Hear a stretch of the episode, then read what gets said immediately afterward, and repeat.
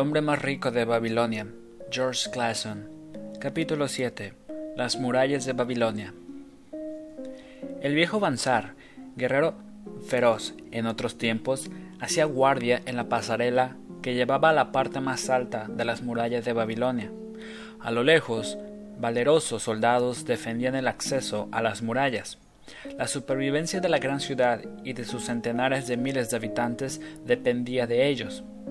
De más, de la, más allá de las murallas llegaban el fragón de los ejércitos que combatían, los gritos de los hombres, los cascos de miles de caballos, el ensordecedor ruido de los arietes que golpeaban las puertas de bronce.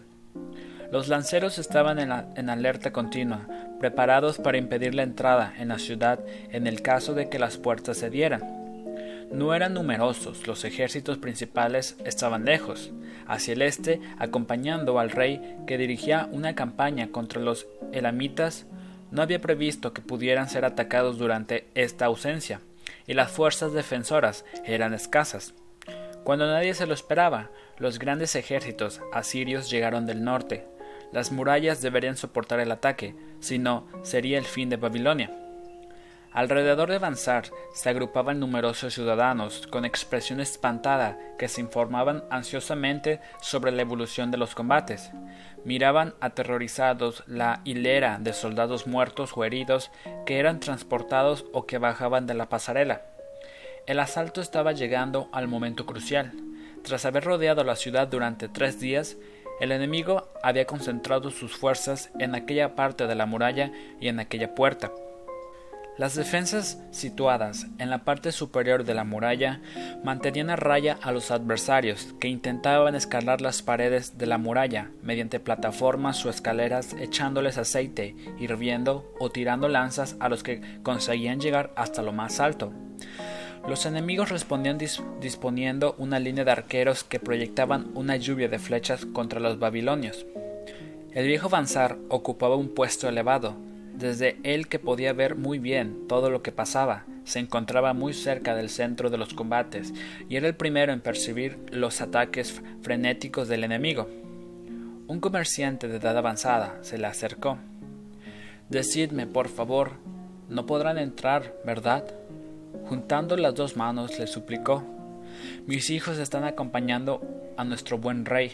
No hay nadie para proteger a mi anciana esposa. Robarán todos nuestros bienes, tomarán todas nuestras reservas. Nosotros ya somos viejos, demasiado para poder servir como esclavos. Nos moriremos de hambre, pereceremos. Decidme que no podrán entrar en la ciudad. Cálmate, buen comerciante, respondió el guardia. Las murallas de Babilonia son sólidas.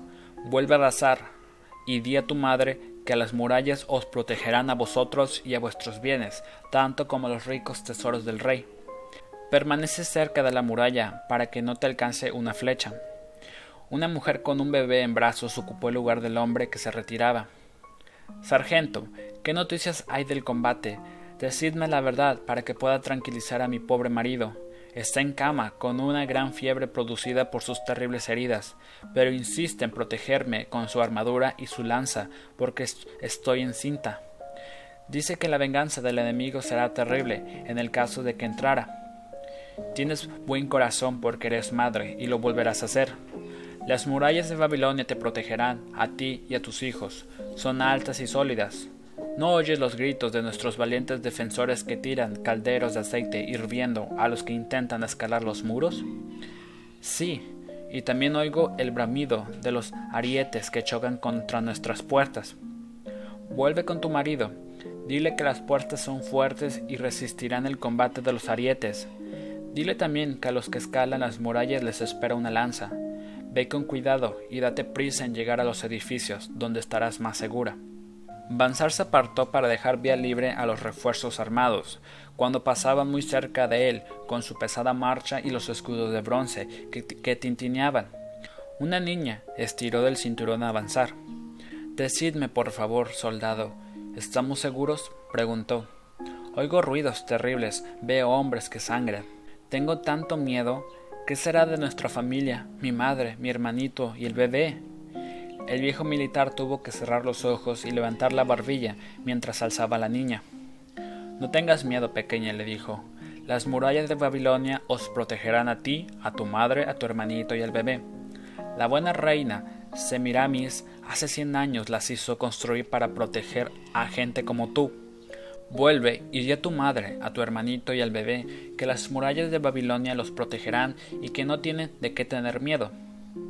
Todos los días el viejo Banzar permanecía en su puesto y observaba cómo los recién llegados subían a la pasarela y combatían hasta que, heridos o muertos, los habían de bajar. A su alrededor, una mechedumbre de ciudadanos atemorizados y ansiosos querían saber si las murallas aguantarían. Él daba a todos la misma respuesta, con la dignidad del viejo soldado. Las murallas de Babilonia os protegerán. Durante tres semanas y cinco días continuó el ataque, con renovada violencia. Cada día la mandíbula de avanzar se crispaba más y más, pues el paso, lleno de sangre de los numerosos heridos, se había convertido en un lodazal por el flujo incesante de hombres que subían y bajaban tambaleantes. Todos los días los atacantes masacrados se amontonaban en pilas ante las murallas. Todas las noches sus camaradas los transportaban y los enterraban. La quinta noche de la última semana, el clamor disminuyó. Los primeros rayos del sol iluminaron la llanura, cubierta de grandes nubes de polvo que levantaban los ejércitos en retirada. Un inmenso grito se alzó entre los defensores. No había duda sobre lo que quería decir. Fue repetido por las tropas que esperaban detrás de las murallas, por los ciudadanos en las calles, barrió la ciudad con la violencia de una tempestad. La gente salió precipitadamente de las casas. Una mechedumbre delirante llenó, llenó las calles. Los sentimientos de miedo reprimidos durante semanas se transformaron en un grito de alegría salvaje. De lo alto de la gran torre de Bell salieron las llamas de la victoria. Una columna de humo azul se alzó en el cielo para llevar bien lejos su mensaje. Una vez más, las murallas de Babilonia habían repelido a un enemigo poderoso y feroz, dispuesto a saquear sus ricos tesoros y a dominar a sus ciudadanos y reducirlos a la esclavitud. La ciudad de Babilonia sobrevivió varios siglos porque estaba completamente protegida, de otro modo no lo habría conseguido.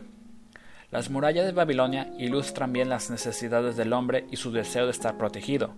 Este deseo es inherente a la raza humana. Hoy en día, es tan fuerte como en la antigüedad, pero nosotros hemos imaginado planes más amplios y mejores para, llegar a este fin. Hoy en día apostamos tras los muros inexpugnables de los seguros, de las cuentas bancarias y de, y de las inversiones fiables. Podemos protegernos de las tragedias inesperadas que pueden surgir en cualquier momento. No podemos permitirnos vivir sin estar protegidos de manera adecuada.